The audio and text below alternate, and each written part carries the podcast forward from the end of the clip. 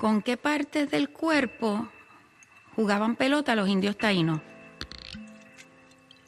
René, contéstame. Si es fácil. Atiéndeme, atiéndeme, mírame. ¿Con qué partes del cuerpo piensa? Jugaban pelota los indios taínos. Cabeza, rodilla, muslos y cadera, cabeza, rodilla, muslos y cadera, cabeza, rodilla, muslos y cadera, cabeza, rodilla, muslos y Cabeza, rodilla, muslos y cadera, cabeza, rodilla. Semana 11 ya tenemos aquí el sol, las terrazas y los planes de verano casi antes de desescalar de verdad. Pero bueno, el mundo se vuelve a mover a nuestro alrededor y ya hemos pasado de ver series en casa y compartirlas por Skype a ver al Bayern y al Dortmund barrer a sus rivales en la Bundesliga y a planear esa caña pendiente con las personas pendientes. Incluso ya tenemos el primer clásico esta semana, en el Westfalen, ese Dortmund Bayern que nos alimenta casi tres meses de tragedia mundial. Bueno, nosotros tratamos de sonreír. Acompáñennos si quieren. Esto es Onda Fútbol. En Onda Cero. A ver cómo termina, casi nunca termina en gol, casi nunca termina en gol, casi nunca termina en gol. El Messi hasta el fondo, casi nunca termina en gol. ¡Gol! Onda Fútbol. Fútbol internacional con Miguel Venegas. Palla all'area di rigore, si gira Cassano, magico movimento, Balotelli, rete! Rete! David Villa darting through the middle, he's got it between the two, and he's won the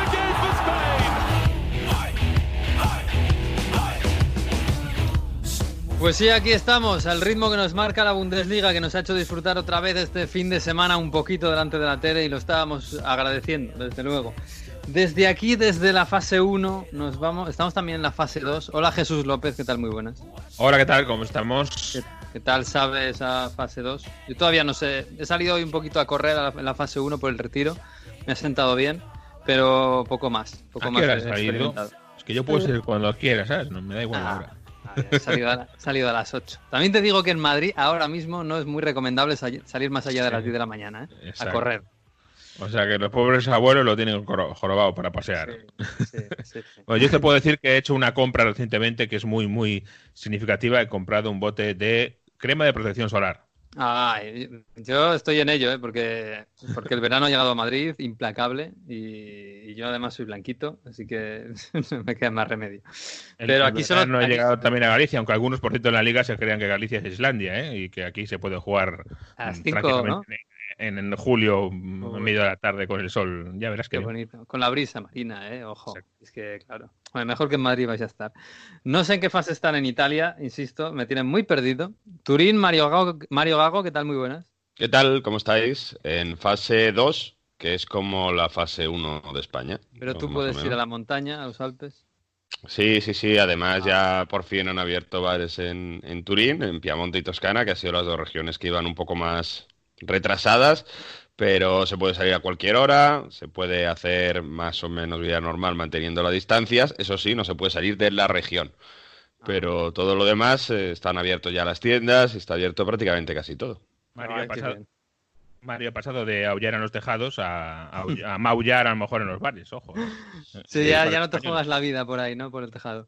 No, no desmiento esas afirmaciones que arriban desde una región que va a la playa con gente con crema de sol ahí dando envidia. No hay, no hay playa en Turín, pero bueno, tenemos restaurantes españoles en los que nos juntamos y intentamos estar con la familia de aquí. Entonces, ah. bueno, ya por lo menos un poquito de fiesta, tengo que reconocer, siempre manteniendo las medidas de seguridad y entre gente, familia española en Turín, pues oye, hemos, hemos podido tener.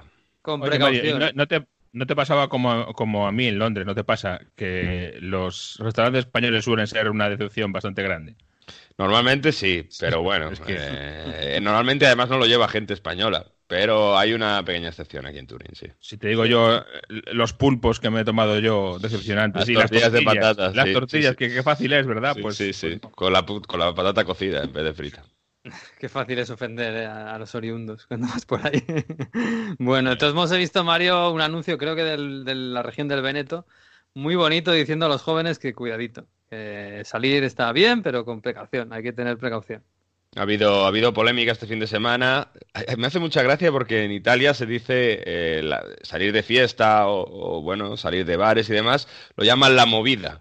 O sea, como si fuese la movida madrileña de los 80. Y te puedes encontrar titulares estos, estos días de mucha precaución con la movida en las calles de Turín. Mucha gente, aglomeraciones en la movida de Milano, en los Navigli. Sí, ha habido mucha gente que, que ha salido de fiesta y los bares han cerrado pronto, que se han hecho, se han juntado en plazas. Había mucha gente que iba pues al, 24 horas a comprar la cerveza, a hacer botellón en medio de la plaza, con policía en medio intentando controlar, pero no se han respetado muchas medidas de seguridad. Esto está asustando a bastante gente que, gestiona un poco tanto comunidad como alcaldes y, bueno, es, es, ese anuncio del Veneto, era una comunicación institucional de la región de, del Véneto y están amenazando que o se cambia o van a cerrar los bares. Así que sí que hay un poco de preocupación en eso, ¿no? Que mucha gente sale, se toma el Spritz, que es esa bebida que se toma con Aperol eh, mm. y, Martini, ¿no? A la, a la, hora del aperitivo de aquí, por la tarde-noche. Guarrerías tomáis ahí, ¿eh? Es la tradición, es la del aperitivo. Bueno, entonces, y con todo eso, pues sí que hay mucha gente que no, no está cumpliendo, entonces eh, están amenazando con cerrar todo. Bueno, pues igual que en, España yo creo que es una condición del ser humano, ¿eh? somos muchos y al final no todo el mundo va a cumplir. Bueno, oye, lo mejor es el fútbol, ¿eh? para quedarse en casa, también te lo digo. Eh, y nos está un poco ayudando la Bundesliga. ¿Habéis estado viendo este fin de semana? Imagino que sí. Al Dortmund, al Bayern. Eh, mañana tenemos Super Clásico o Le Classiquer. Eh, ¿Qué tal? ¿Os gustó el...? Der Klassiker, ¿no? eso, Der Klassiker, Der Klassiker. A veces es una mezcla entre francés y alemán ahí. Sí, sí, es que yo el alemán no, no, lo, no lo, domino. No. Eh... Oye, Haaland, ¿eh? Qué mal, ¿no? estaréis decepcionados con Haaland por una vez. había muchos que tenían ganas de decepcionarse con Haaland, ¿eh? Un partido que no marca por el hombre y que no es eh, determinante y, y ya le van, a, le van a matar. Sí que me gustó cómo el Dortmund tiene esa capacidad de parecía que se le iba a atascar el partido, ¿no? Porque el Bosburgo estaba bien cerrado, no le permitió tampoco esos contragolpes rápidos que, que son famosos en el Dortmund, pero al final acabó encontrando la, la, la, llave. Yo creo que tienen ahí con Guerreiro y con Hakimi dos estiletes por bandas tremendo. Y, y, luego, a ver si hablamos luego un poco de Jadon Sancho, ¿no? Porque es increíble que este tío no, no sea titular, porque sale y, es determinante. Lleva, pero... lleva meses en todas las quinielas de Jadon Sancho para la Premier, pero meses. Eh, no sé si ahora esta historia lo va a estropear. Todavía está en alguna quiniela, pero vamos. En eh, enero lo de Jadon Sancho eh, lo colocaban en toda la Premier, ¿eh? Sí, lo que pasa es que ahora. Especialmente en el United, pero vamos, en todos lados. Lo que pasa es que ahora el mercado da la impresión de que va a dar un bajón importante y a lo mejor no es el mejor verano para, para salir a un gran. Para vender. Para, vender. Bueno para vender. Estoy, hablando, estoy pensando más que en el jugador, en la gente. Sobre todo. Para llevarse una buena comisión. Sí, desde luego. Oye, eh, Mario estaba este fin de semana muy decepcionado con la Bundesliga. Estaba diciendo, esta gente no sabe defender. Claro, viene de Italia y se piensa que esto es que esto es así, pero muy mal, ¿no? Errores de marca gravísimos, incluso en el Bayern, que recibió dos goles a balón parado, pero es que, bueno, si allá hablamos de la defensa del Salque, lo del Salque contra el Augsburgo... Salque empezó muy mal, ¿eh? es que, escúchame, Ranocchia va allí y da una lección de... Va a Salvatore Arónica, defensor histórico por, por cometer errores en Palermo y, por ahí, y da una masterclass. Os lo digo muy en serio, que la Serie B italiana se defiende. Es mm, verdad mm. que yo creo que venimos de este de, este parón y yo creo que hay errores muy graves en defensa, ¿no? La defensa del Mainz, donde le mete 5 el Leipzig y le puedo meter 7, es que es tremendo, pero es que además de los grandes errores defensivos, otra vez en el Mönchengladbach Leverkusen, por ejemplo, es que fallaron dos goles a puerta vacía.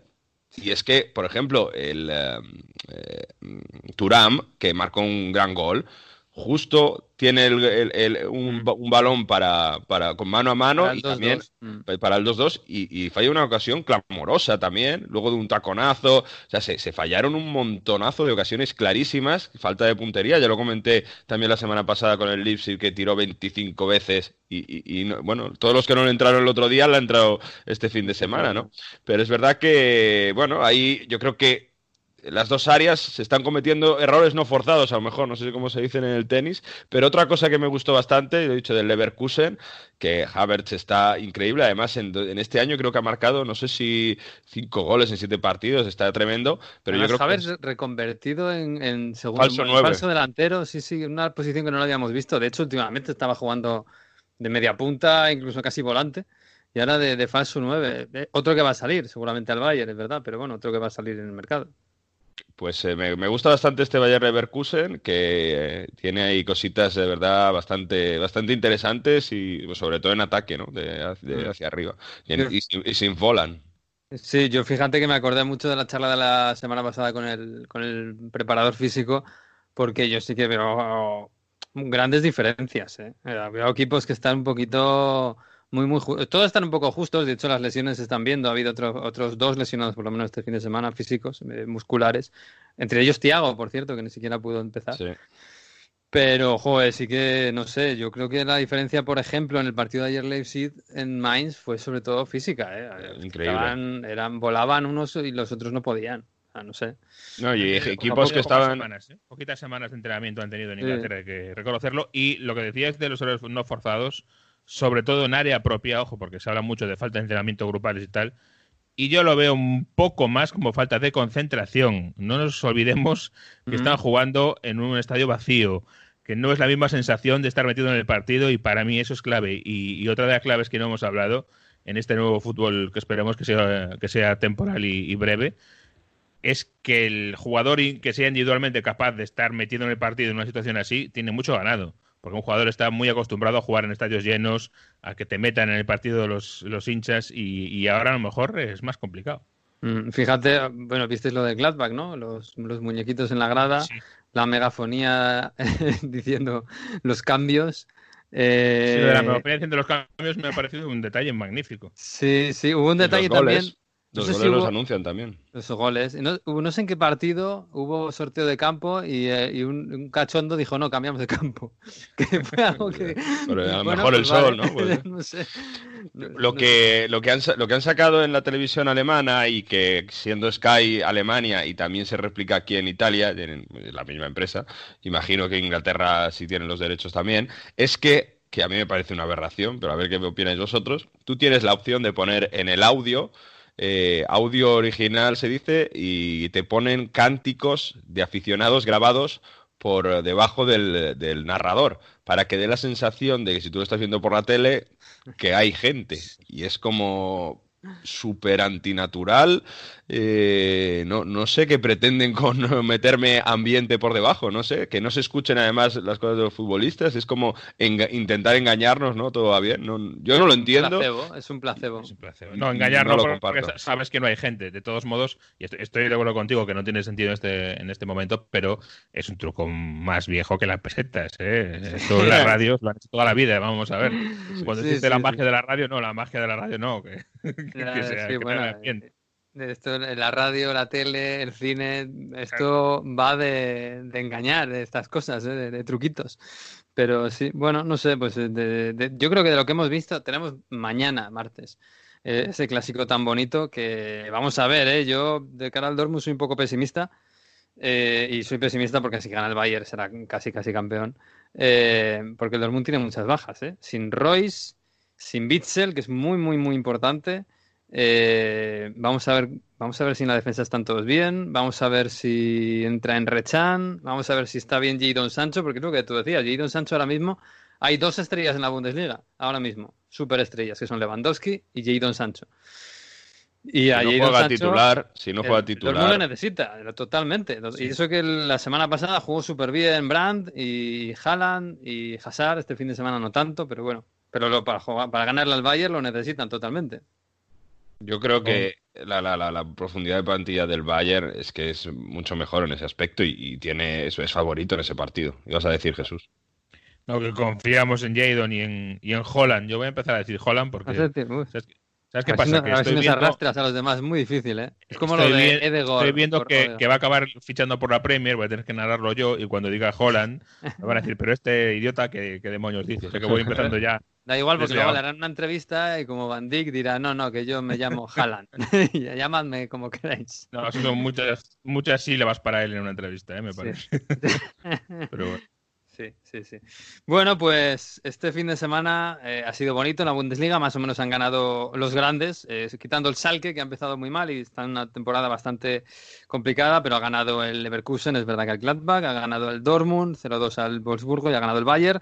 5-2 al Inter de Frankfurt y también goleo el domingo el, el, Leipzig, que está un poquito rezagado, pero todavía tiene opciones. Y mañana hay un superclásico en la Bundesliga y todo el mundo, el foco del fútbol va a estar allí, en Dortmund y en Múnich. Y en Múnich queremos saber cómo están las cosas, cómo se está viviendo allí este fútbol. Eh, en Múnich tenemos al compañero de ADN Radio en Chile, Mauricio Rojas. Hola Mauricio, ¿qué tal? ¿Cómo estás? ¿Qué tal muchachos? Eh, gracias por el contacto. ¿Qué tal? ¿Cómo se vive? ¿Estás en Múnich? ¿Qué tal está Múnich ahora mismo? Bueno, saliendo ya, estando en una especie de nueva normalidad, eh, ya llevamos unas dos, tres semanas donde está prácticamente abierto todo, me refiero a todo lo que es la parte comercial. Sí hay algunas cosas que todavía no se abren como gimnasios, cines, eh, básicamente donde hay mucha gente aglomerada en un mismo sitio específico físico, pero a nivel de, comercio ya está, yo diría, un 60-70%. Eh, los restaurantes abiertos, pero a nivel de terraza muy parecido a lo que hay en, España.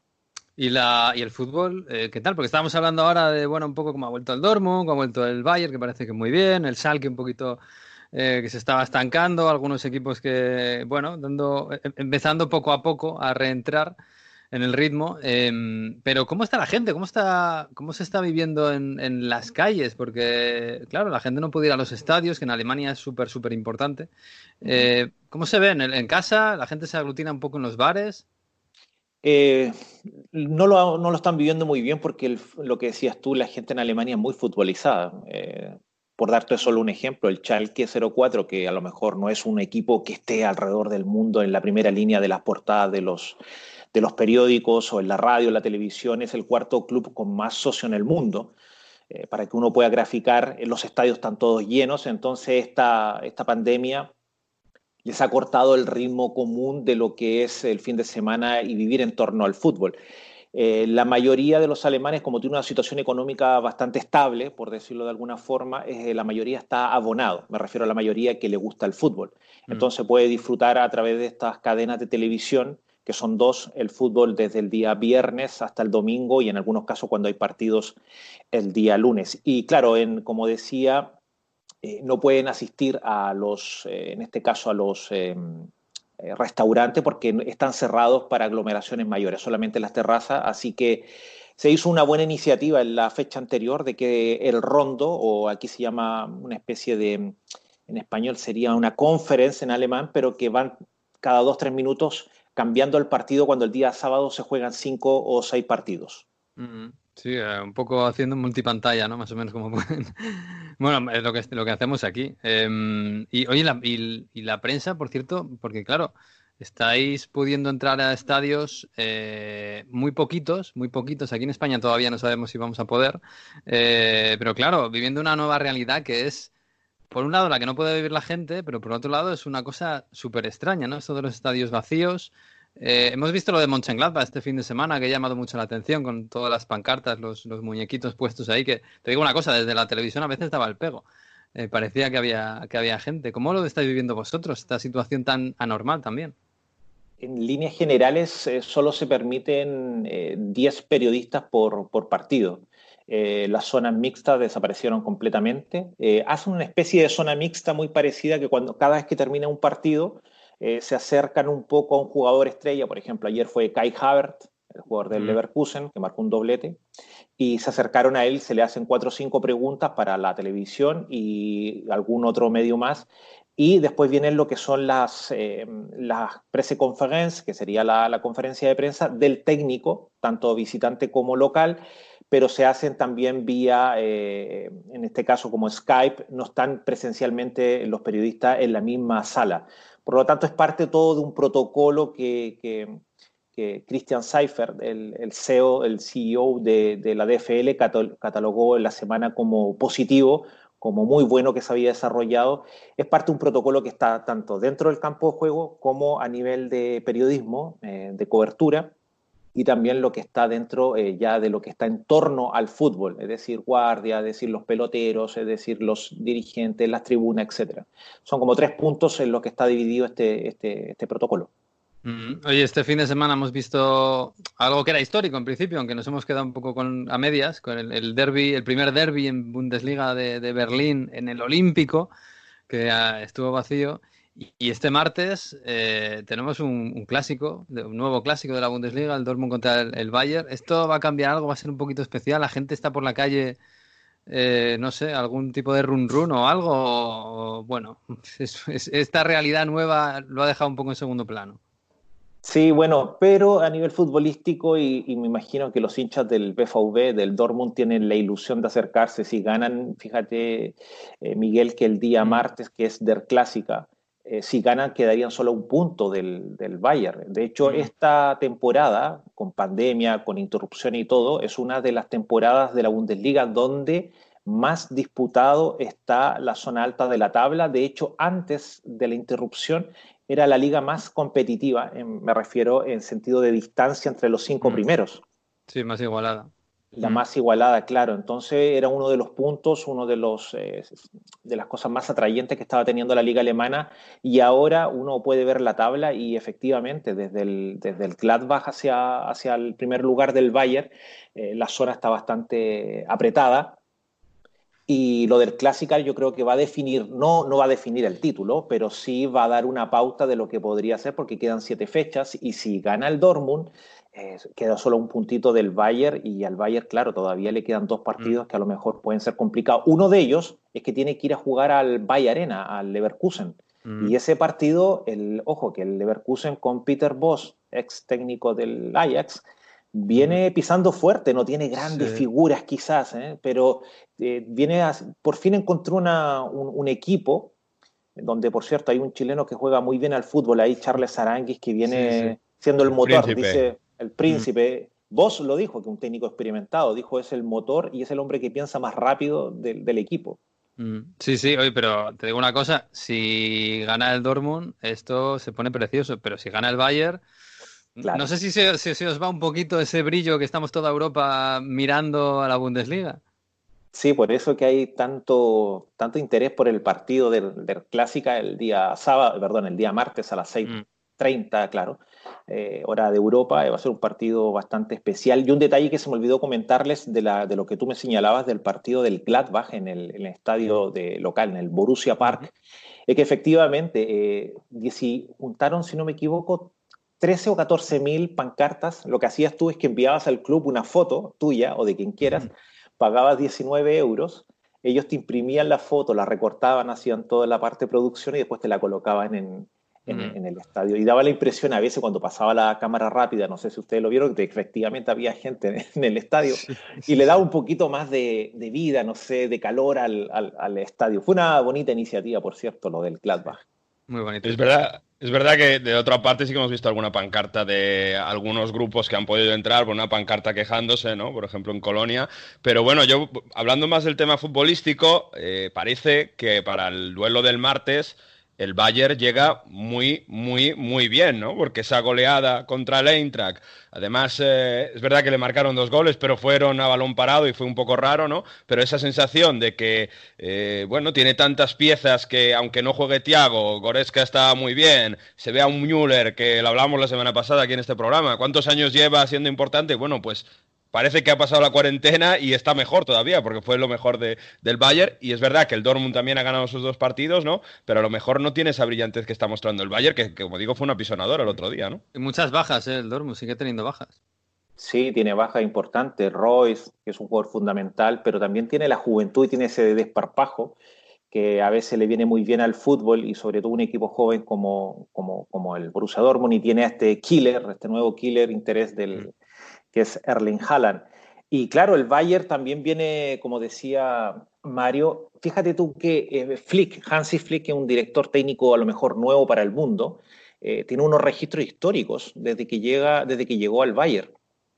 en los 17 partidos en los cuales él ha estado, bajo, ha estado al, mando del Bayern, eh, ha anotado su equipo 55 goles solo en la Bundesliga. Entonces, una planadora, efectivamente. Y Müller, que ponían ustedes el caso de él, con, con Hansi Flick, si bien bajó con, con Ancelotti, Müller, ahí tenían, parece que personalmente no se llevaba muy bien al parecer, Mm. Con Flick, eh, Müller renació efectivamente y en la temporada pasada fue uno, no, no, lo recuerdo ahora, parece que disputó mano a mano con Jadon Sancho, pero estaban ahí como el mayor asistidor de la, de la liga y ahora lo está haciendo efectivamente con goles y también con asistencia. Es como un nuevo Müller, renació básicamente y recordar que Jogi Love lo, lo descartó para la selección. Quizás está volviendo un momento para que lo nominen nuevamente a la mancha. Hay que ver. Pero, pero Flitch le conocía de la selección, ¿no? Porque Flitch estuvo asistiendo a Lowe, entonces le conoce muy bien, por eso. Claro, es que con él, con él construyó básicamente, Flick se le considera como uno de los gestores del nuevo fútbol en Alemania que rindió buenos frutos después de los mundiales. Lo conoce de pequeñito además. Así que bueno, vamos a ver si, si... Es que hay muchos jugadores que con Flick han renacido. No sé si ustedes han visto al lateral izquierdo, el, seleccionado eh, canadiense. Sí, sí, sí. Alfonso Davis, es una máquina por el sector izquierdo. Mm. Eh, así que son jugadores que, han tenido sus espacios y otros que también por lesiones o porque no han encajado en el sistema de Flick, como Coutinho, no, no, han terminado de cuajar ahí en, el equipo, en el 11. Mm, al, margen del tema deportivo, una, una duda, no sé si se empieza, aunque solo llevamos dos semanas, a ver exactamente cuál es el impacto de ser la única liga eh, que está ahora mismo, de las grandes que está ahora mismo funcionando, en impacto en audiencia, en importancia, en trascendencia, eh, de cara, quién sabe, a próximos mercados. No sé si tenéis alguna impresión y algunos datos. Datos como duros eh, se, manejan, se manejan más bien a nivel confidencial, pero sí en términos de tráfico, por ejemplo, de, web o tráfico de contenido, ha sido brutal. Mm. Sobre todo a partir del día miércoles, jueves, antes de la fecha anterior, de la, de la 26, y ya el día de los partidos eh, fue, no sé, por ejemplo, yo como corresponsal de una radio en, Chile, eh, estuvieron a punto de transmitir el, clásico del River Derby entre el BVB, el Borussia Dortmund, con el Chalke. A última hora se cayó por un tema porque Chile estaba muy mal. Justo el día anterior se decretó cuarentena en la capital, pero si no, iban a transmitir el partido del que nunca se había transmitido entre el Chalke mm. y el Borussia Dortmund y ahora parece que van a transmitir, algunos radios van a transmitir el partido del, martes, del clásico entre Borussia Dortmund y Múnich, eh, para dar un ejemplo de lo que está generando eh, el fútbol alemán a nivel mundial. Estaban todos los ojos puestos, pero también no solamente lo futbolístico, los medios eh, a nivel dirigencial, yo lo sé, en Latinoamérica están muy interesados en el protocolo como tal, Mm, para ver cómo ellos podían tirar de un hilo conductor, un ejemplo, eh, ciertas variables para decir, mira, de esta forma podríamos, quizás no porque no tenemos los recursos que tiene la Bundesliga, que es otro tema también, y, también en Latinoamérica somos un poquito más relajados y, también a veces esto lo encontramos demasiado estricto, pero bueno, por algo funcionó. De hecho, Christian Seifert, el CEO de, de la DFL, señaló le pedían que, pusiera un medio de vuestro país un porcentaje de que cómo él consideraba que había estado. Y él señalaba que un 95%, lo que demuestra que, al parecer no le gustó mucho las celebraciones que hubo en la, primera, en la primera, por ahí un jugador de Hertha Berlín le da un, beso al otro en la mejilla cuando hace el gol y ese tipo de cosas, al parecer quieren evitarlas, pero claro, son, es parte del juego y a veces la emoción de marcar eh, se olvida ese protocolo tan estricto. Sí, ayer incluso algún, este fin de semana hemos visto algún abrazo por ahí furtivo que se les ha escapado. ¿eh? es normal, es otro tema y otro tema es el de las lesiones también, ¿no? Porque es verdad que hemos tenido alguna de la primera semana. Yo no sé si eso también está relacionado el tema físico, por ejemplo, con algún jugador como Jason Sancho, ¿no? Que es increíble que no sea titular, sobre todo lo visto después de ese fin de semana. Sí, bueno, eh, y hay jugadores que también eh, se lesionan. Eh, el partido del, el primer partido entre el BFV y el Chalque, Reina, que es un jugador para mí tiene 17 años y espectacular con el, el, nuevo, el nuevo Jadon Sancho casi. Sí, sí, sí, no, y, la, y, cuando entra al campo de juego parece que llevará toda la vida jugando fútbol en el equipo, es impresionante la personalidad que tiene este chico con 17 años. Él iba a ser titular y se lesionó justamente en el precalentamiento. Y hay otros jugadores que durante la semana eh, ha venido con lesión arrastrándola durante esta temporada. Creo que Tiago también, por ejemplo, mm. que ha venido con problemas físicos también. Y era uno de los temas que se manejaba entre lo futbolístico, que señalaba Mario, y también eh, a nivel de lo que era el protocolo. Por ejemplo, se les pidió de que eh, los clubes estaban muy interesados en hacer una pequeña pretemporada pero es imposible hacer una pretemporada eh, tomando los márgenes que había para que se iniciara rápido el fútbol dentro del protocolo. Entonces se optó por una semana de confinamiento donde ellos quisieran en un hotel donde solamente estuviera el equipo y ahí tenían que hacer una pretemporada, entre comillas, de siete días. Y eso fue, y ahí se generaron algunas lesiones. Eh, más allá, al margen de que algunos jugadores, o sea, de que el equipo dijo, vamos a partir con entrenamiento individual, después colectivo y después ya a nivel grupal con, todo con toda la plantilla. Aún así, fue inevitable el tema de las, de las lesiones y claro, es evidente porque la falta de continuidad genera justamente aquello. ¿En total, ¿cuántas, ¿cuántas semanas perdona, de entrenamiento tuvieron antes de empezar la liga? ¿En total? Mira, ellos empezaron eh, a ver Tres semanas. Sí, es Tres semanas. Sí, poco. Y entonces quiere decir que estuvieron un, mes y una semana estuvieron prácticamente eh, con muy poco fútbol. Oye, una, cosa del que se habla poco, pero, pero dentro de un mes y medio igual se habla mucho. Eh, Alemania se supone que va a acabar la liga a finales de junio y a principios, de, y a principios de agosto vuelve a Champions. Eh, no sé si, si, claro, dentro, dentro del fútbol alemán se está viendo eso como una gran oportunidad. Primero porque van a estar preparados físicamente, después porque lo pueden planificar más. Y a lo mejor los ingleses, por ejemplo, llegan con muchos, muchos partidos a finales de, julio muy seguidos. Eso es una gran oportunidad. Eh, o sea, más allá de, lo comercial y el marketing, que la Bundesliga está ante una grandísima oportunidad, también puede ser una oportunidad desde el punto de vista deportivo de asaltar la Champions y la Europa League. Sí, puede serlo, porque además eh, en España la liga va a comenzar eh, posteriormente, en Italia quizás, eh, en Inglaterra lo vamos a ver, y, ustedes en la liga tienen más partidos además. Le quedan muchas más fechas, en cambio la Bundesliga ahora mismo le quedarían siete fechas. Terminaría en el 28 de junio, habría un pequeño parón de dos semanas, ayer se estaba discutiendo un poco en redes sociales para volver después a la Champions.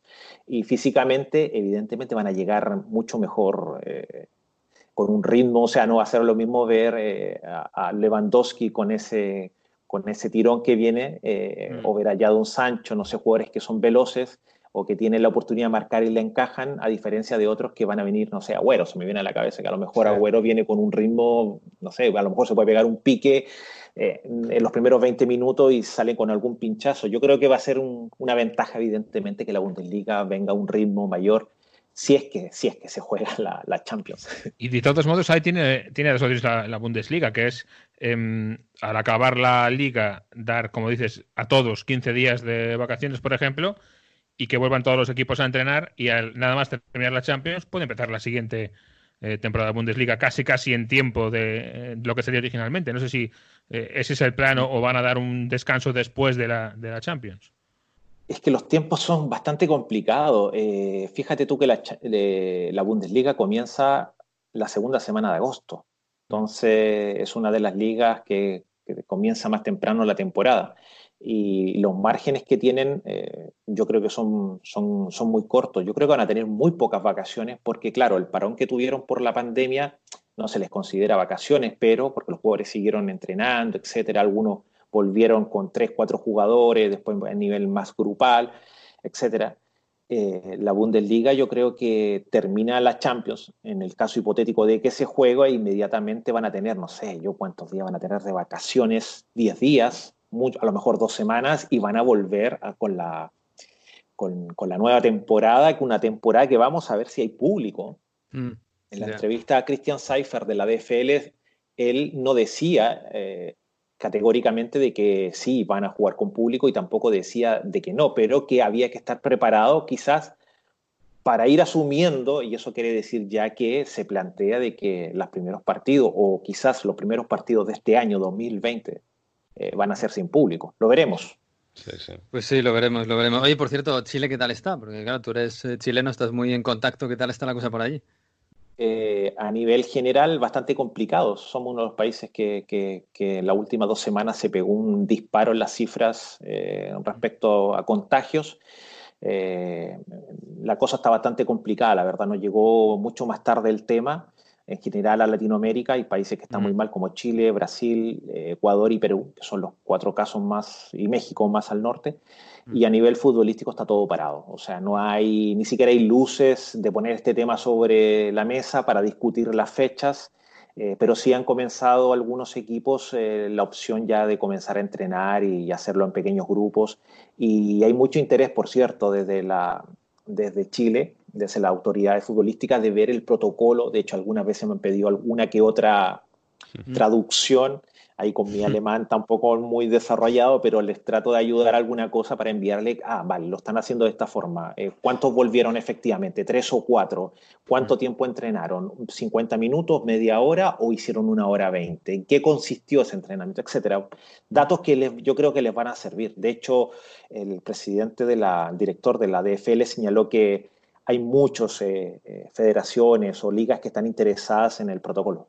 Mm, desde luego, estamos todos eh, mirando a Alemania como nuestro faro en la tormenta, esperando que nos, que nos guíe. Pero bueno, bueno, mandamos mucho, mucho ánimo eh, a, toda la comunidad de Latinoamérica, a Chile, y que todo vaya para adelante. Lo primero la salud y después ya el fútbol, como en Europa y como en Alemania, que lo han hecho parece un poquito mejor que todos los demás. Pues nada, Mauricio, que te agradecemos este ratito. Eh, vamos a ver el Bundesclásico, por supuesto, el martes, y a ver si dura la liga, a ver si es emocionante hasta el final. Así que muchas gracias. Esperemos que sí. Bueno, atento al, clásico, a ver si se enciende la Bundesliga y tenemos un nuevo campeón que no sea el, el Bayern. Así que. sí, sería maravilloso. Les, agradezco a ustedes, chicos. Un abrazo, adiós. Chao. Abrazo. Pues sí, hay ganas ¿eh? del partido de mañana. Eh, esperemos que por lo menos empaten para que haya un poquito de vidilla, porque si no, va a haber que empezar a pensar cuándo vuelve la Premier y cuándo vuelve el calcio como bueno, casi todos los años, desgraciadamente. Pero bueno, em, oye, de, lo vuestro, ¿cómo está la cosa? Jesús, eh, la Premier, esta semana pasada hemos vuelto a entrenar, hemos vuelto a ver eh, entrenamientos grupales. Me hace gracia eso de sin contacto físico, prohibidas las, segadas, como decíamos en el, colegio, no se puede hacer segadas. Eh, que en Inglaterra es como prohibir la, vamos, la cerveza o los claro, está prohibiendo el, tackling, ¿no? claro, el tackling no puede ser. Eh, de todos modos, eh, la Premier, la buena noticia creo yo es que hay menos lío público, con lo cual, aunque tengan las mismas diferencias, están llevándolo más por el lado privado que por lo público, eh, excepto Troy Diney, que ha vuelto a salir esta semana mm. para decir que él no quiere jugar, que tiene un niño pequeñito con problemas respiratorios y que no quiere. Pero aparte de eso, parece que la cosa parece que se va encauzando un poco más parece que esta semana se va a probar el contact training, como dices, el, contacto en los entrenamientos como ya último, última etapa antes de los partidos. Se sigue hablando del 19 de junio, pero no hay nada confirmado, no hay nada votado, no está aprobado todavía el Project Restart eh, famoso. No sabemos cómo han ido las negociaciones con el gobierno para que se pueda dejar a un lado el tema de los, eh, de los partidos en campo neutral había unas eh, cifras esta semana que estimaban las pérdidas por patrocinios perdidos en torno a 70 millones de libras, eh, con campos neutrales, que no es poco. Pero es que además hay otra historia que a mí me ha llamado la atención. Eh, nuestro amigo compañero Adam Crafton pues acaba un, un reportaje donde hablaba de que en los grupos de WhatsApp de los equipos de categorías inferiores el tema estrella no era cuándo vuelve, vuelve el fútbol, sino cómo se pide un aplazamiento de una hipoteca. Ojo con esto porque es eh, interesante. Se habla de que en Inglaterra hay mucho futbolista profesional que en los próximos meses va a dejar de ser futbolista profesional, con toda la paralización de las eh, categorías inferiores y el golpetazo que se van a llevar los sueldos también, por supuesto, en todas las categorías. O bien que van a tener que buscarse otro trabajo directamente o compatibilizarlo porque va a ser un momento complicado para el fútbol, para los futbolistas, para los que viven de eso. Ya no te digo fuera de los futbolistas, eh, fisioterapeutas, etcétera. Eso ya es un drama absoluto. Sí, claro. Eh, estamos hablando de hay ocho categorías no supuestamente profesionales en Inglaterra y estamos hablando de que las que no son ni Premier ni Championship. Porque no, te vayas a la, octava. Eh, sí, se supone que sí. Pero bueno, Nuestro los, equipos, los, equipos, pequeños de, de, Championship o la League One y la League Two, el Sunderland mm, eh, no va a ser nada fácil para ellos, ¿eh? ¿Cómo estarán nuestros amigos del Sunderland? Madre mía, esa cocinera que, tanto cariño. Este, madre mía. Bueno, el, el, Leeds sube, ¿no? Eh, esperemos, o, por lo menos reanuda. Reanuda, sí, tendrá que, esperemos que ganárselo. Sí. todos queremos que se Está lo, líder ahora mismo, pero gane. Está líder y está con una buena ventaja y además una buena ventaja que consiguió los últimos, en el último par de meses. Eh, eh, porque no lo tenía tan claro a principios de año Así que el Leeds se supone que se va a reanudar también la Championship, se supone que va a volver también los entrenamientos, va a ir con más retraso que la Premier. Pero como digo, primero, pues de momento seguimos con ese día 19 marcado en la, en la agenda. Vamos a ver si el adelanto de la liga, que parece que va a empezar un poquito antes de lo previsto, y que y ver que la Bundesliga pues está jugando y, de momento tocamos maderas y mayores problemas, si eso acelera o no acelera las cosas. Como digo, eh, yo creo que por la parte de la preparación física, la Premier va a tener una ventaja con respecto a todas las demás ligas, porque recuerdo que durante el confinamiento los jugadores podían salir al parque, mm. hacer sprints, hacer giros, etcétera. incluso alguno con su entrenador.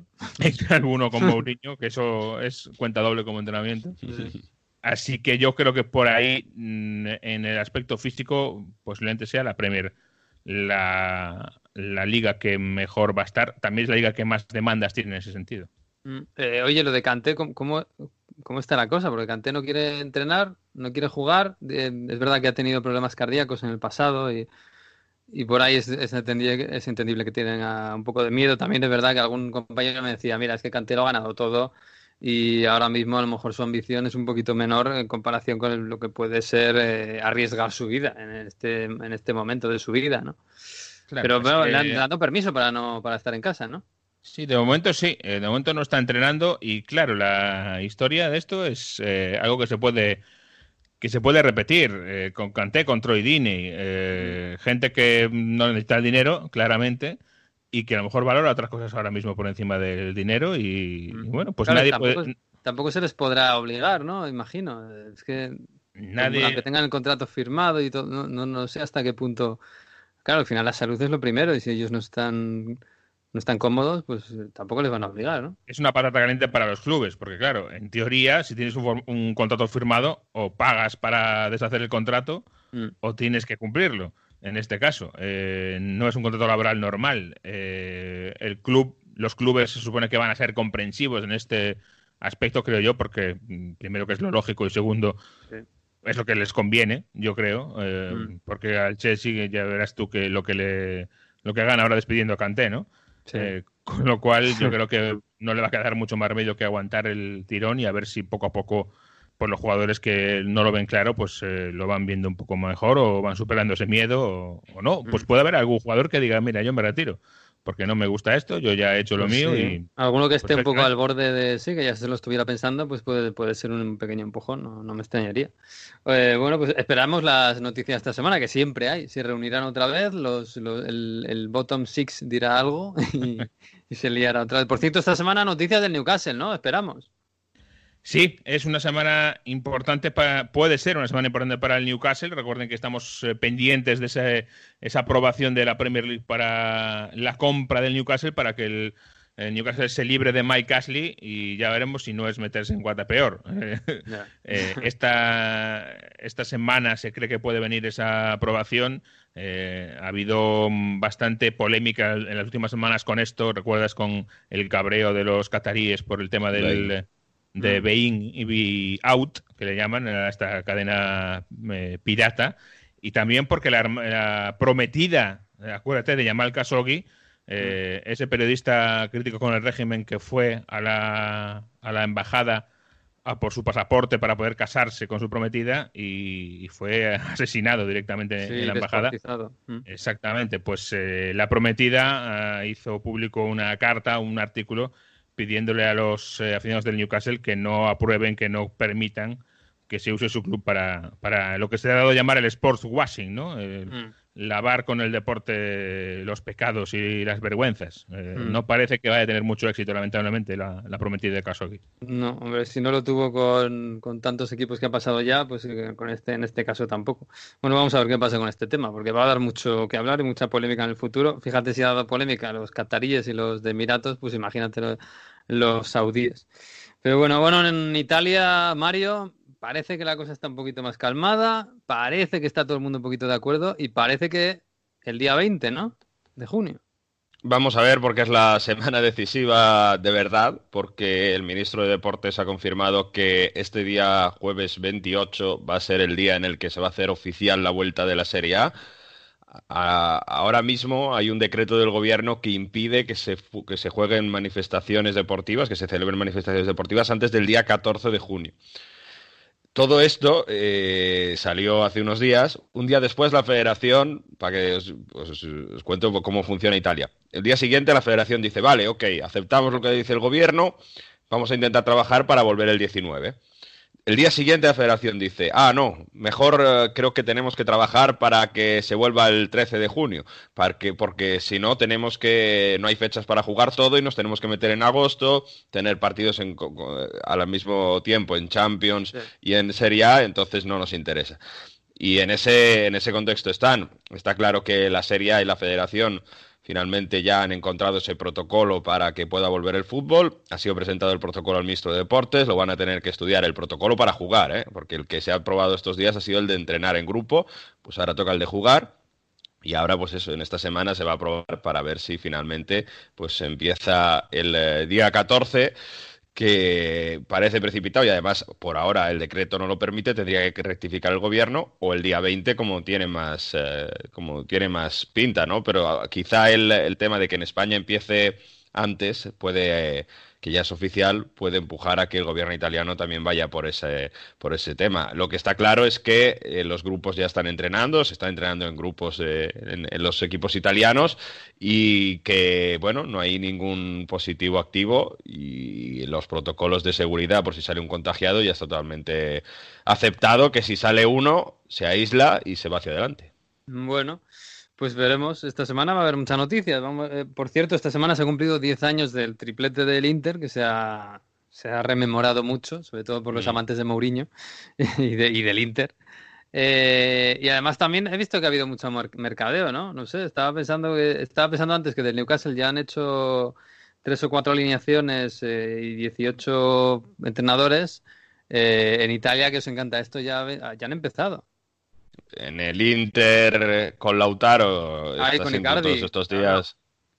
Icardi parece que finalmente puede quedarse en París y aunque el París está pidiendo un descuento al Inter para hacerse con los servicios de Icardi ya de manera definitiva, la cesión con opción de compra, pues al, Inter parece que le conviene. Además, Icardi ahora mismo con Conte no podría volver a, a, a Milán el tema Lautaro al Barça lo estáis escuchando en todos los sitios, ¿no? Parece que claro que incluso en Italia se está dando por hecho que de alguna manera u otra va a dejar, va a dejar también el Inter. Entonces se busca un delantero para sustituirle. ¿Quién es el nombre que sale con um, más no más veces en la prensa ahora mismo? Cavani.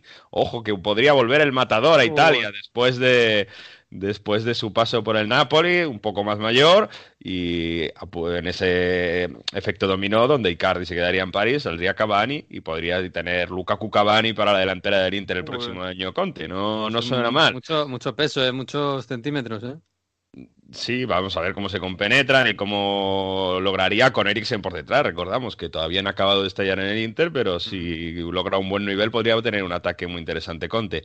Por otro lado, estamos siempre con el eh, tema Barça y Juventus, con esa salida de Pianis que también parece que puede salir de la Juve y claro, empiezan a salir mil nombres, se ha hablado de Arthur, pero el que está claro es que parece que Higuaín sí que no se va a quedar en la Juventus el año que viene, después de ya ese quedado este año gracias a Sarri. Al final ha, marcado goles y ha sido determinante, pero bueno, además con el tema de que ha estado en Argentina, que tiene temas familiares, parece que no tiene tan claro el que quiera seguir en la Juventus, por tanto también se buscaría un 9 y eh, está sonando Arcadius Milik, que en el eh, Napoli es verdad que ha marcado varios goles y, pero podría dar un salto en la carrera siendo el delantero de la Juventus y el polaco, bueno, pues teniendo a Dybala que le pone balones y toda esa artillería que tiene la Juve, podría ser un delantero joven y que en este momento de histórico de la Juventus le podría venir bastante bien. No es un top player, como dicen aquí, pero podría, podría encajar en, un ataque con Cristiano Ronaldo, con esos centros al área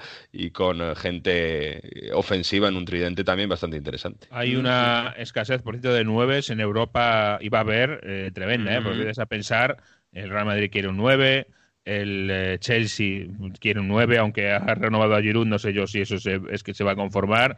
El eh, United quiere un 9. El City mm, tiene ahí a Agüero en el camino de salida y a, y a Gabriel Jesús que no acaba de, de meterse ahí en el equipo. Mm, ¿Qué va a ¿eh? pasar con Agüero? ¿Va a salir Agüero también? Porque es un hombre que podría interesar a lo mejor, no sé, a una Juventus, por ejemplo. Pues, eh, no, Yo dudo, mucho que el City lo vaya a soltar mientras no tenga eh, clara su...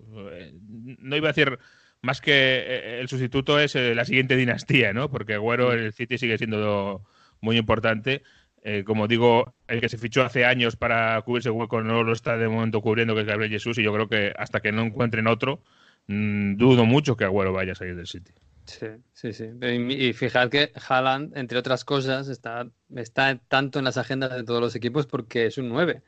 Es un 9 puro y no hay 9 así, es que no los hay. El Barça habla mucho de Lautaro, pero Lautaro no es un 9 sí es otra cosa. A, lo mejor no hace falta jugar con 9, ¿eh? que el Madrid juega con Benzema, que bueno, 9-9, pues así, así. Pero 9 es, un, es un casi es una raza en peligro de extinción. Está Lewandowski y viene Haaland y poquito más, un poquito más. Werner ahora que está ganando. Pero Werner juega a la izquierda, si es que ves a Werner y es un supuesto 9 que juega, que está todo el rato tirado a la banda izquierda para hacer diagonales. Sí, es como Rashford también, que es otro joven en ascenso, pero es más, más para jugar en banda. Mm, porque al eh, final a casi todos ¿eh? los casi todos los que son muy buenos, al final les apetece bajarse un poco a la banda o al centro del campo para enganchar, para hacer jugadas, para velocidad. Y nueves, nueves, cada vez menos. Pero bueno, a lo mejor tampoco es necesario. En fin, bueno, vamos a irnos un poquito a otro país, a ver cómo están viviendo por allí. Hay países en los que esto del fútbol no, no, ¿eh? hasta septiembre nada. Y uno de ellos es Escocia.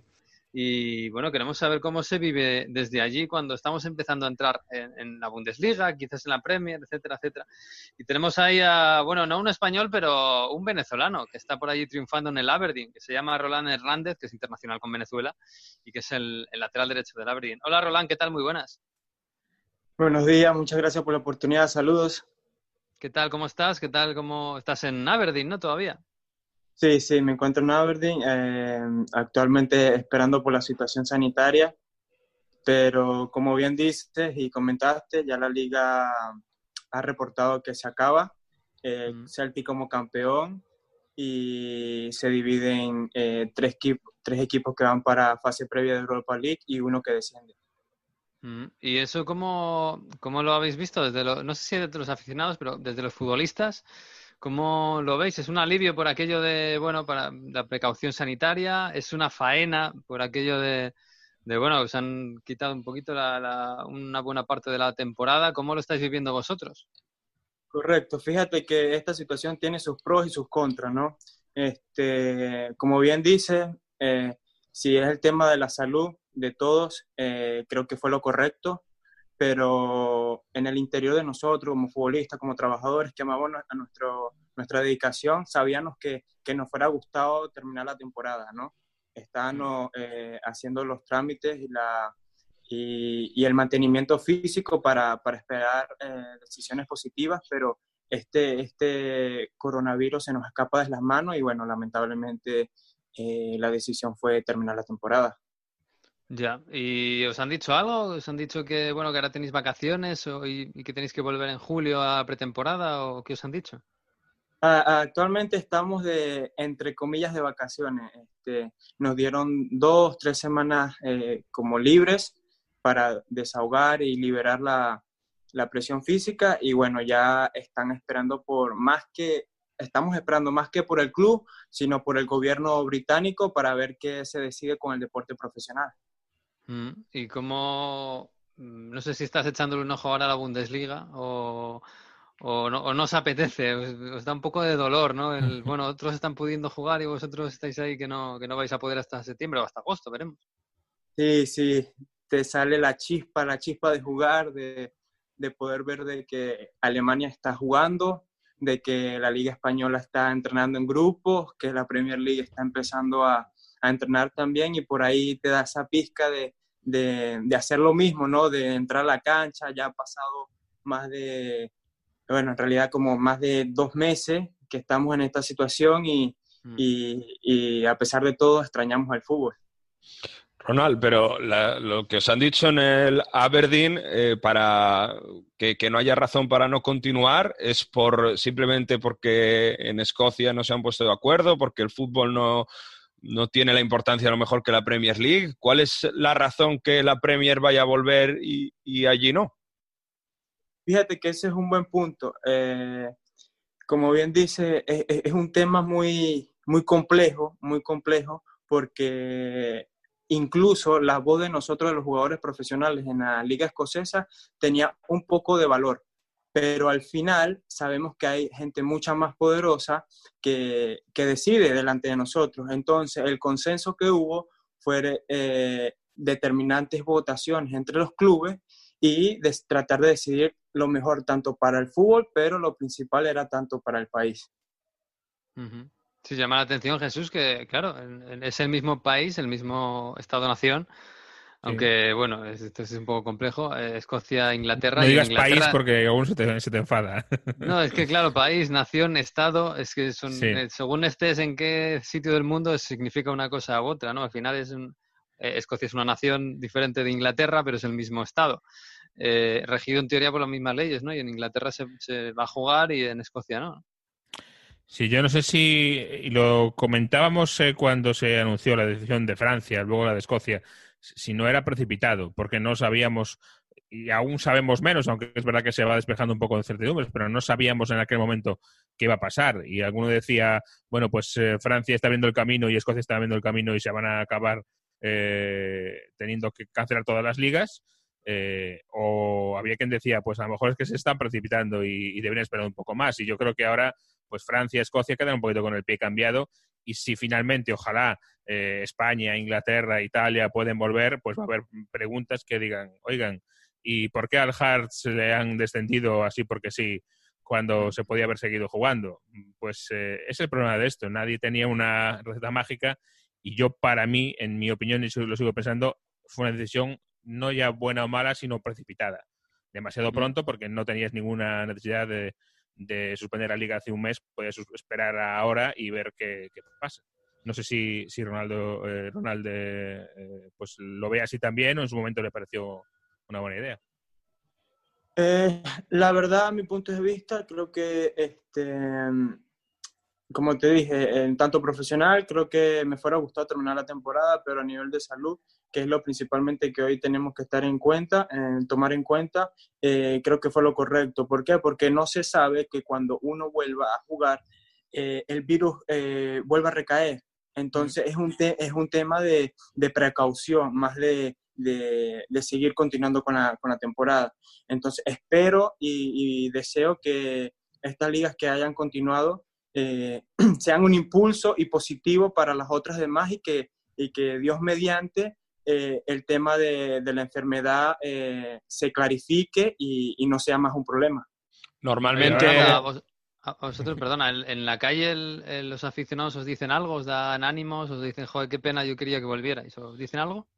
Sí, sí, por supuesto. El tema de las redes sociales, la comunidad aquí en Aberdeen es muy unida.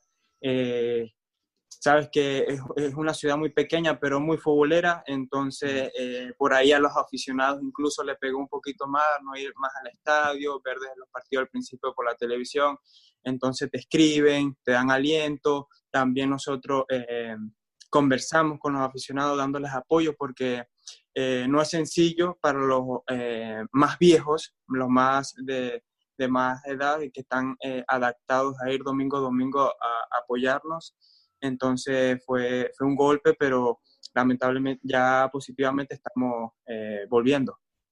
No, ¿Cómo se aprovechan ahora las vacaciones? Porque un eh, jugador venezolano en, en Escocia eh, de vacaciones, pero claro, imagino que a tu país no puedes ir o será muy difícil. es un momento difícil. La familia.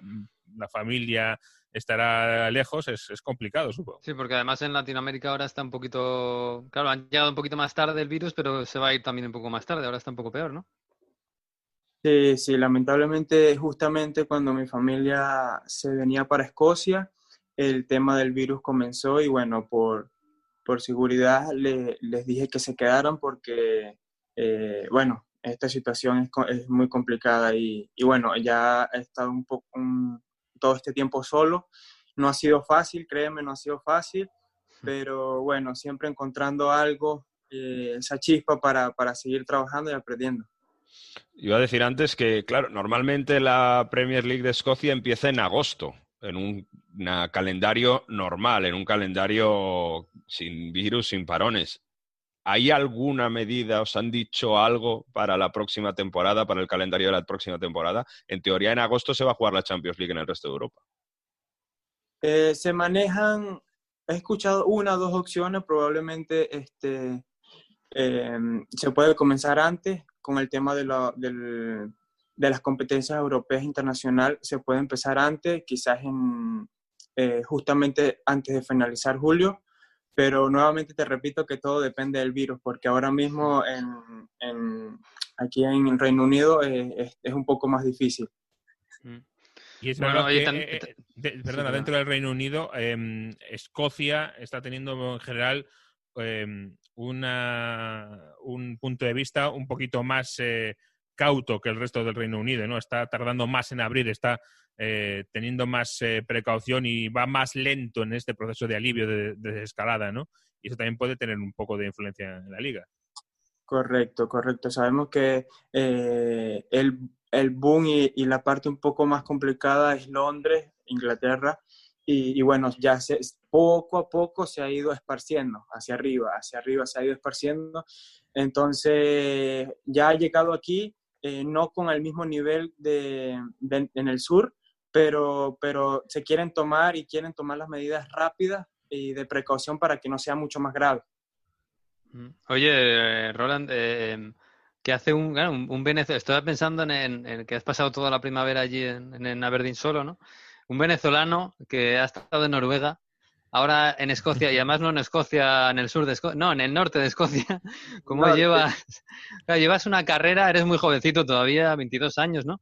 Eh, y, pero te estás haciendo una carrera en el frío, ¿eh? Yo no sé si eso con la sangre latina lo, llevas bien o no sé, igual el, siguiente paso va a ser un equipo mediterráneo, un poquito más al sur. Eso o Islandia ya para acabar de... O Islandia ya, ya rizamos el rizo. Eh, sí, fíjate que he tenido ese, ese tema en común de, de, de, iniciar mi carrera en Europa con, con ambientes totalmente fríos, ¿no? Eh, los brasileños tienen la suerte de estar en Brasil y ir rápido a España, Italia, rápido ahí a lo calientico, ¿no? Pero bueno, sabemos que, que, cada país tiene un tema diferente y, bueno, trabajando para, para algún día llegar em, a, ese nivel. Pues hombre, llegarás, llegarás, eh, seguro. Oye, también te has quedado, os habéis quedado sin Copa América, que yo imagino que tenías también ganas, ¿no? Sí, sí, justamente... Eh, El año que viene será. Bueno, hay Copa América cada año, ¿eh? o sea que tampoco os quejéis mucho, que las Copa Américas de aquí son, son muy habituales. Justamente hablé con mis compañeros de la selección hace poco menos de una semana y, y comentábamos eso de que estuviéramos jugando la Copa América en estos momentos. Mm, sí, sí, sí, sería muy bonito, pero hemos vivido todo esto. En fin, bueno, Roland, que te agradecemos este ratito, te deseamos lo mejor, a ver si, si podéis empezar también en Escocia a jugar al fútbol lo antes posible y a salir a la calle y a vivir eh, de forma normal, que tu familia también esté bien. Y nada, el año que viene verte en la Copa América, por supuesto, que también tenemos ganas de Copa América y de Eurocopa y todo, todo lo demás. Un abrazo. Muchas gracias, muchas gracias. Todo el éxito del mundo. Nos vemos pronto y bueno, para arriba. hasta luego. Dale, pues. Gracias, Roland. Un abrazo. Saludos. gracias.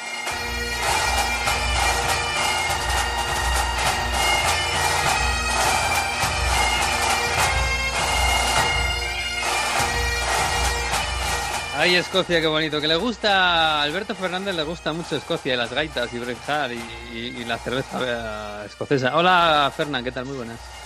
Pues sí, es verdad. ¿Qué tal? Muy buenas a todos. He de decir que hoy vengo vestido, vengo ataviado con la camiseta del Newcastle, ¿eh? en honor a Miguel Venegas. Con la camiseta del Newcastle puesta. sí, pero, pero, pero, menudo nombre random que me has puesto atrás, macho. Bueno, no, ha habido cracks, no ha habido cracks en el, en el, Newcastle en su historia y te pones Alan Smith. Es que, madre. Bueno, un jugador que creo que me ilusionó bastante en el Leeds, luego en el Manchester United bajó un poquito el pistón y cuando fichó por el Newcastle yo creía que le iba a romper, no fue así, pues me quedo con su camiseta de recuerdo. Bien, Alberto, jefe de, scouter, de, scouting de Onda Cero a partir de ahora. Te doy un truco si quieres, eh, Alberto. Em, no compres eh, camisetas con nombres. Una vez, que el jugador, una, vez que el jugador se haya retirado, vale. Pero hasta mm, entonces no le pongan nombres porque no Por si acaso. es como tener una del Celta con Pionesisto. Hay muchos que, se, va, que se lo han. Aún menos mal, imagínate tener una de Figo, no sé. Algo así. Claro, claro. Yo, tuve muchos amigos en el colegio que tenían la de Figo del Barça, cuidado. Esas camisetas del Milan de Bonucci, qué, bonitas, ¿eh? Ay, qué bonito, qué bonito. Oye, Alberto, ¿has visto la Bundesliga este fin de semana? ¿Has visto algo que te haya gustado, interesado? Bueno, me ha gustado algo mucho que fíjate, me recordó el juego que hicimos hace dos semanas, ¿no? Cuando hablábamos de los mejores centradores actuales y no, no, caímos en uno, al menos yo personalmente no caí en uno que es Kimmich, ¿no? El otro día creo que dio un recital de centros, un jugador del Bayern y que probablemente ahora mismo pues sea uno de los mejores centradores del mundo, ¿no? Creo que el otro día Kimmich fue un hombre vital en el encuentro del Bayern y se lo vio con, sus centros. Uno de los jugadores menos valorados fuera de Alemania, porque allí sí que se le valora mucho y es muy bueno, ¿eh? Y, muy importante en el Bayern. sí. sí. Bueno, ¿has visto, has acabado ya la serie de Jordan? No, la tengo a medias, no la he acabado. Yo la he acabado ya. He, recibido tantas presiones de, la gente. Tienes que verla, tienes que verla. Que bueno, yo quería tomarme mi tiempo para verla y no la he terminado. Es verdad que la llevo a la mitad, pero no la he terminado. Tampoco pasa nada. ¿eh? Te, digo, te, digo, una cosa. El último minuto famoso de, su último partido, que es celebérrimo, es mucho más, mucho más bonito narrado por Andrés Montes que por el tío ese de la NBA de estar mucho mejor. Seguramente, seguramente que sí. Había mucha expectación cómo lo iban a tocar en ese documental y es verdad que lo cuentan muy bien, pero no es de lejos lo que más me gusta de los últimos capítulos, porque Ahí cuentan otra, otra final donde Jordan, pero fue un año antes, ¿no? Que se come la pizza que no está en buenas condiciones. a mí eso, yo, no lo sabía, ¿eh? Y, a mí eso me impresiona bastante. Tampoco sabía lo del padre de Steve Kerr, que también Steve Kerr me parece que queda como, como Dios en, el, en el documental. Hay gente que, que, se le cumpla mucho más después de ese documental y uno Steve Kerr. En fin. Bueno, Fernán, ¿qué, ¿qué, nos traes? ¿Qué quieres, ¿Qué quieres hacer hoy? Bueno, eh, del, juego de la semana pasada, de lo de las aficiones calientes, yo creo que ya recibimos bastante ¿no? ejemplos y tuvimos bastantes propuestas, pero em, recordando que ayer se cumplieron los 20 años de eh, esa genialidad de regate que hizo Riquelme a en un Boca Juniors eh, River Plate, ¿no? ese caño para la historia, pues quería recordar y que trajerais de vuestra memoria aquí cuál es el mejor caño que recordáis en la historia del fútbol. Tiene que ser un caño, ¿no? Tiene que ser un caño, sí. El que le hizo a Riquelme, el que le hizo Riquelme a Yepes en ese Boca River, creo que es de los mejores que hay. Pero bueno, podemos eh, traer alguno que otro ejemplo a ver, así, de primera rápido, me acuerdo de Ronaldinho en el eh, que hace un caño antes de marcar un golazo a mí en el Barça. Me, quiero acordar de un doble caño de Ronaldinho, pero no sé en qué partido fue ni cuándo. a dos jugadores eh, seguidos, pero no me acuerdo cuándo fue. Pero yo soy muy malo para esto de la memoria. ¿eh? me acuerdo a lo mejor de regates, pero de caños no. Dicen que el Trinche Karlovic eh, su jugada más mítica era el doble caño, el caño de ida y vuelta, que le hacía un caño por delante y otro por detrás al rival. Lo que pasa es que el Trinche Karlovic, eh, todo lo que tenemos es, fe, nada más, no tenemos imágenes. Ha salido alguna imagen, ¿eh? Es verdad que de algún partido, cosas así, pero no, no, hay, no hay imágenes de un partido más, eh, más allá de eso, de entrenamientos y demás. me recuerdo uno de Isco contra la Juve hace poco también, en ese partido que ganó el Madrid 0-3 en Turín Mm, Oye, ¿el regate de redondo en Old Trafford fue caño? ¿Así que de tacón o no fue caño? No, no, fue caño. creo que no, no. No, no, no, no fue caño. Es uno de los eh, más famosos, ¿no? Pero eh, no sé. A mí me viene, por ejemplo, a, la memoria también uno de. Lo es que no era caño, uno de Aduriz con el Valladolid. una, una rabona, pero tampoco era caño. Oye, Aduriz, eh, qué mito. Claro, por eso. Es que han sacado. de luto estáis, ¿no? Hay, hay, hay un, regate de Ronaldo en el Inter que es una maravilla, que también termina con un caño. No sé si es contra la Lazio, pero que, que también salen muchos highlights y que también es una delicatese, ¿no? Ronaldo en el Inter creo que también usaba bastante el regate del caño, que luego dejó de usarlo, pero en el Inter dejó varias perlitas. Mira, me acabo de acordar un caño de Ronaldo eh, a, Simeone en el, en el Calderón. En el primer minuto de juego, un gol que marcó que fue espectacular, en el primer minuto de juego. Y le hizo un caño a Simeone. Mira, me acabo de acordar de eso. El especialista yo creo que es Messi, ¿no? O sea, me están viniendo imágenes de Messi haciendo caños, pues... Seguramente. contra casi todos los futbolistas, ¿no? Pero te digo de la actualidad, Douglas Costa es uno que tira también tantos caños en, eh, en, Italia, jugadores así de, de, banda, Cristiano Ronaldo absolutamente tiene también algún caño así más... Modric, Modric es uno que también en algún partido de Champions me viene. Pero es verdad que uno tan icónico como, como ese de Riquelme es difícil, ¿eh? Es, complicado. Pues 20 años han pasado ya, ¿eh? Se dice pronto, 20, años. desde ese año. Madre mía, qué mayores son. Alguno de Berkham recuerdo yo también con el Arsenal. No mucho, porque no se prodigaba con el caño, pero alguno de Berkham sí que, sí que recuerdo yo.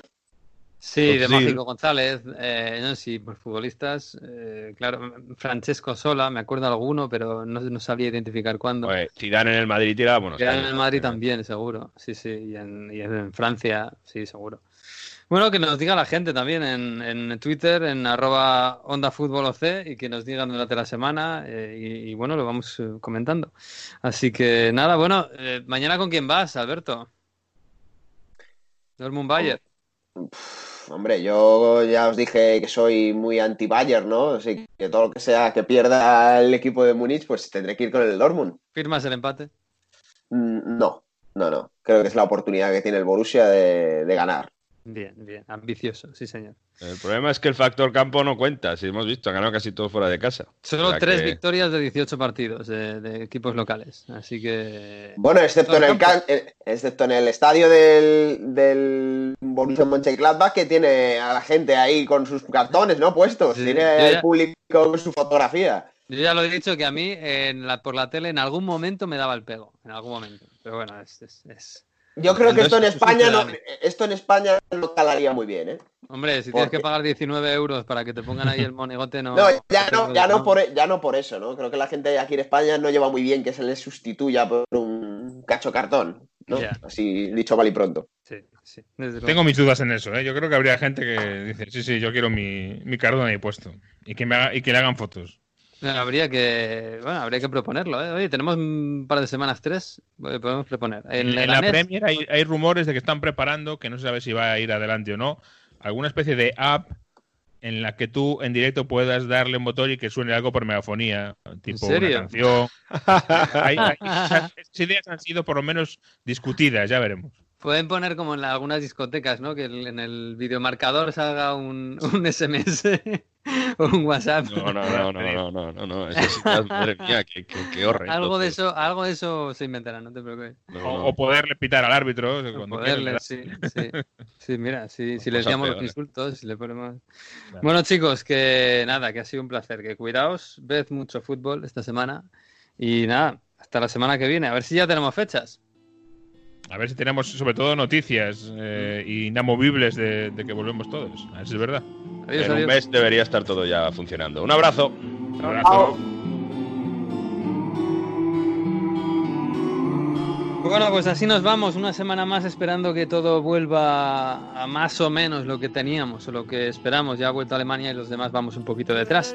Así que nada, la semana que viene, eh, a partir de la una, si podemos, en Onda 0.es y en todas las redes estará colgado ya el episodio 38. Hasta aquí llegó el 37. Disfruten de esta semana que es un poquito más bonita que la anterior. Y adiós.